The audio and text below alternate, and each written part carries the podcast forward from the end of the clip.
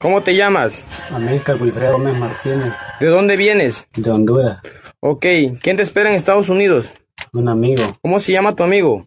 Federico Pinto. Esto es parte de un dramático video de un joven hondureño que fue secuestrado por el cártel de Jalisco Nueva Generación en México, grupo criminal que está exigiendo 5 mil dólares, unos 122 mil empiras para su liberación. Ok, pues dile a tu amigo Federico Pinto que se apure a juntar dinero porque aquí estás secuestrado, papá. Te agarró el cártel Nueva Generación y si tú no pagas aquí te voy a tu puta madre.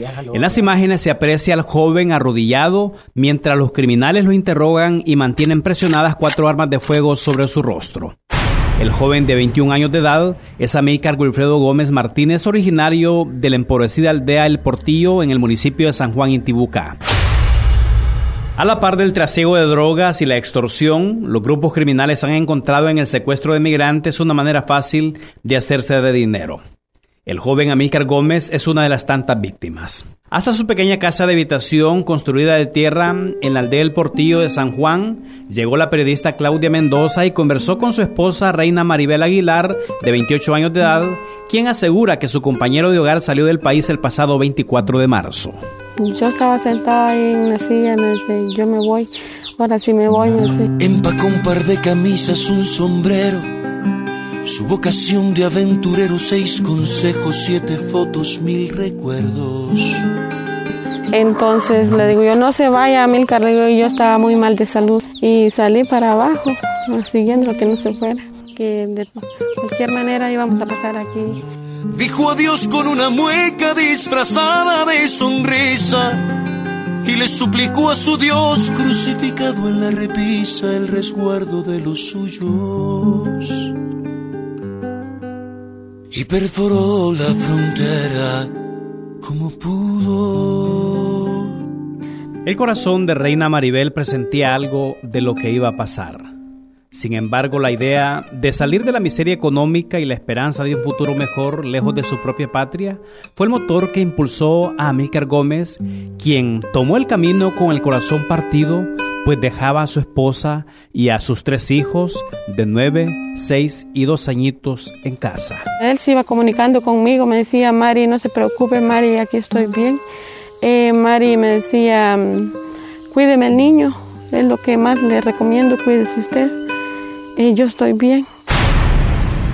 Fue el 31 de marzo que dejó de comunicarse con ella.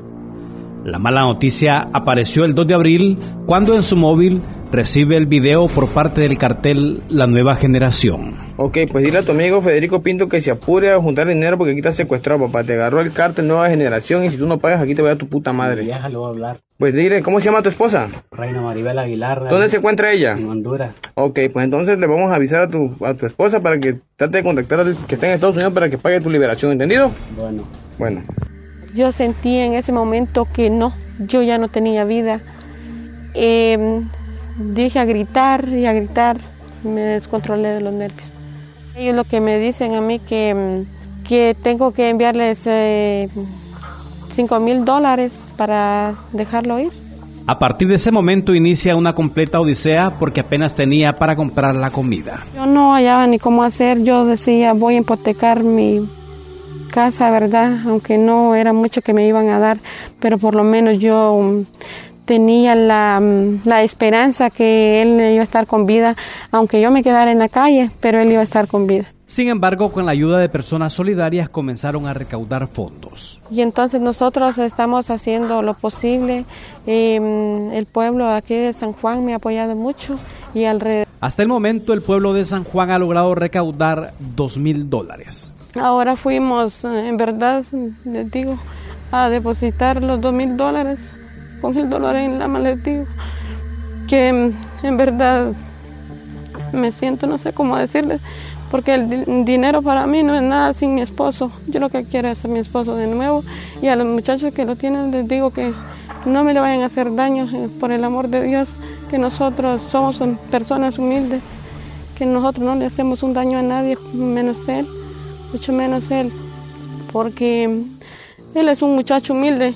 Si él fuera un muchacho que fuera con problemas, yo le aseguro que el pueblo no me hubiera respondido. Sin embargo, están pendientes la recaudación de tres mil dólares. Y hace falta también recaudar los otros tres mil empiras.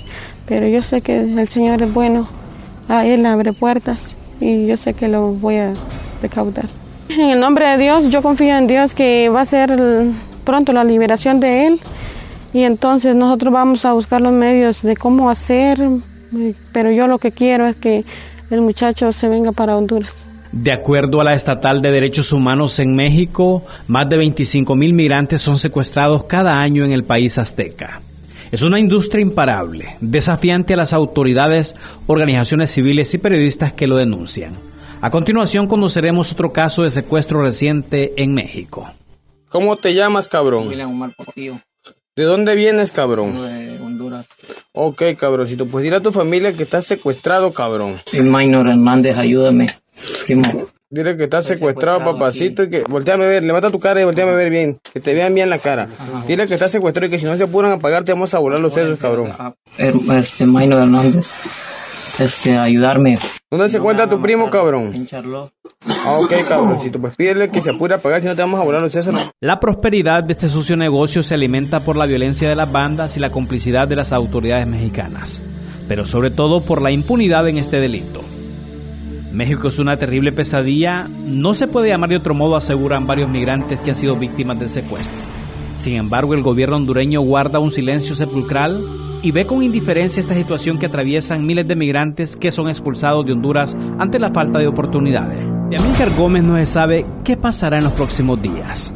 De momento la familia y el pueblo solidario de San Juan Intibucá trabajan contra reloj para recoger los 3 mil dólares que faltan para que lo dejen en libertad.